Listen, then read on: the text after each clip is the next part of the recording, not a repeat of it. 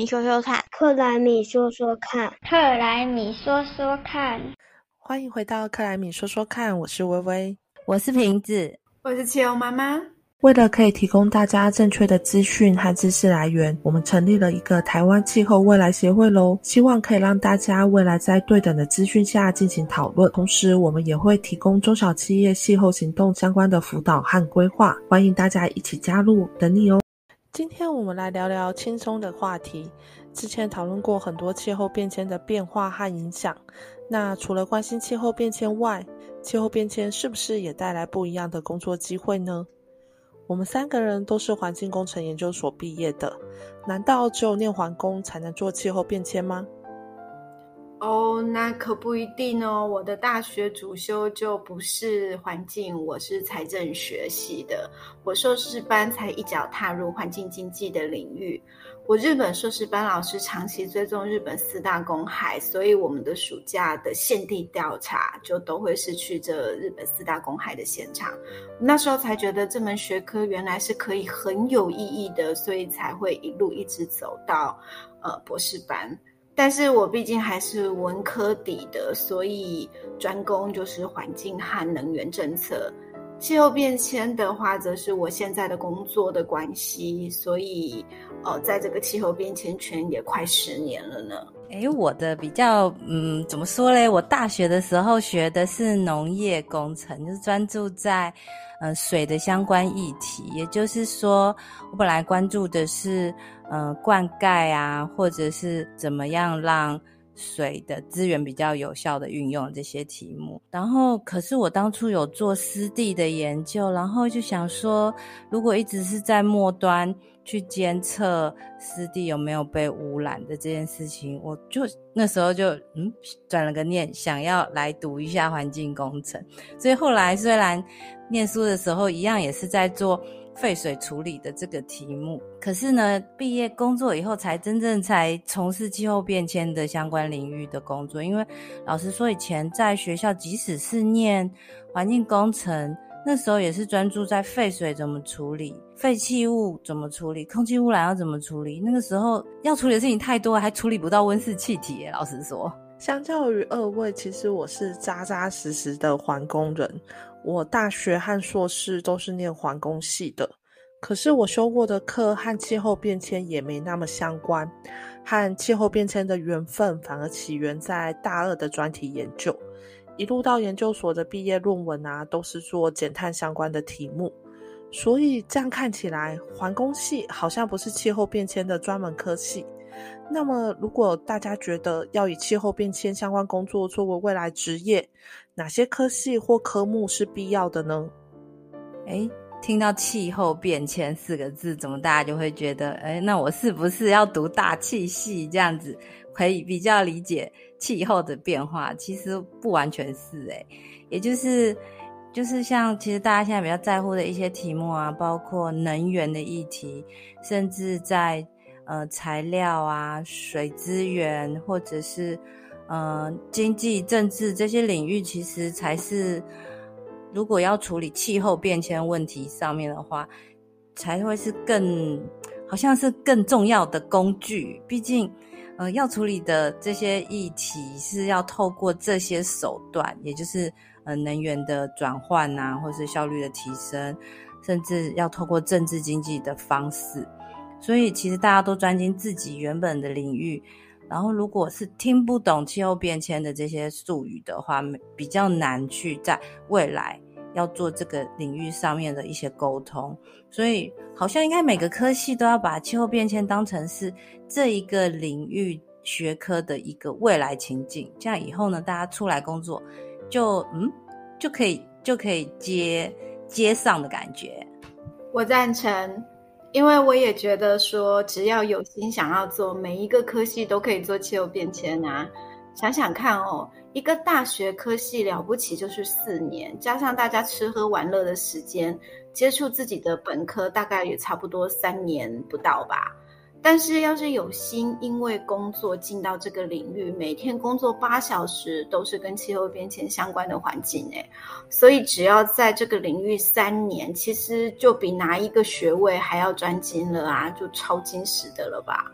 像我们总部的同仁，专业也是五花八门啊，有各种语系专攻的，然后也有新闻啊、公关、行销、MBA 的都有。我们现任的秘书长是法律系。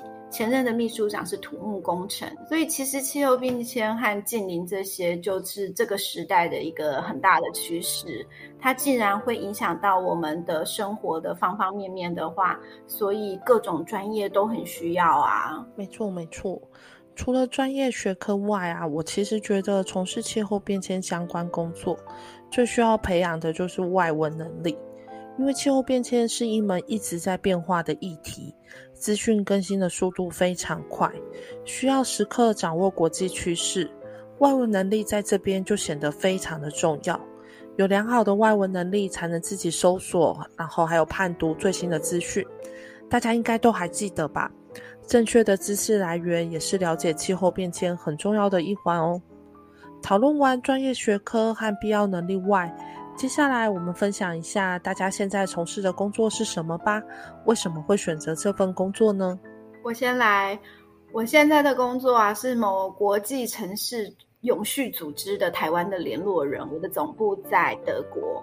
那因为在全球有二十四个办公室，所以我们的官方语言是英文。所以刚才微微提到说语言力，的确，我当初会应征上这个工作，也是因为我可以用英文跟他们沟通。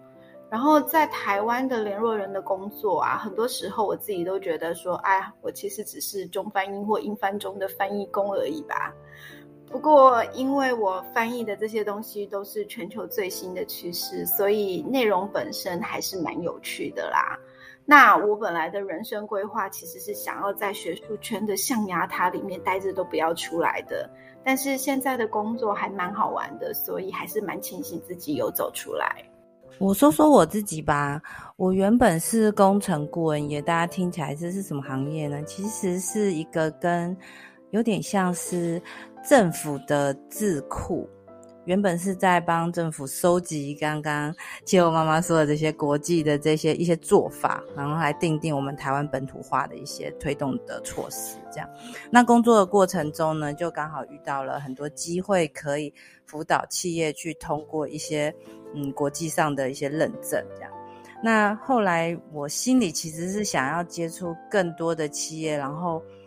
嗯，因为有些企业其实它真的自发性的跑得比政府最低的法律门槛的要求还要快，所以我从从去年开始转职做一些呃第三方的查验的工作，因为呃这样就可以帮助台湾的企业，他如果想要更卓越，他已经不是只是把政府要求的那个最低门槛放在心里，他是想要让自己跟得上国际整个供应链来竞争。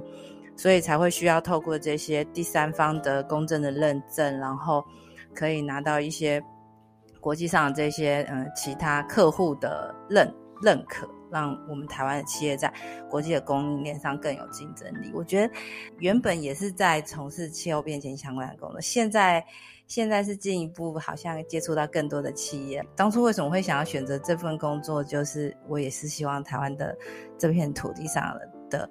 不管是每一个人，甚至每一个公司，都有办法因未来未来最大这个变化。这样，那换我来说说我自己吧。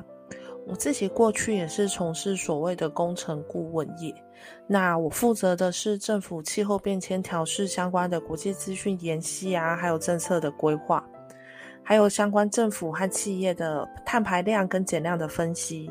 总而言之呢，我的主轴就是气候变迁相关的政策规划。在二零一九年的时候呢，我和瓶子一起去参加了欧洲的一场气候变迁研讨会。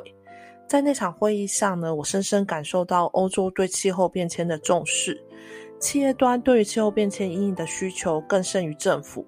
那气候变迁也不只是政府机关该做的事，更是一门可以做的生意。所以在经过几年后呢，我选择踏入资讯业，继续做气候变迁阴影的工作。咦？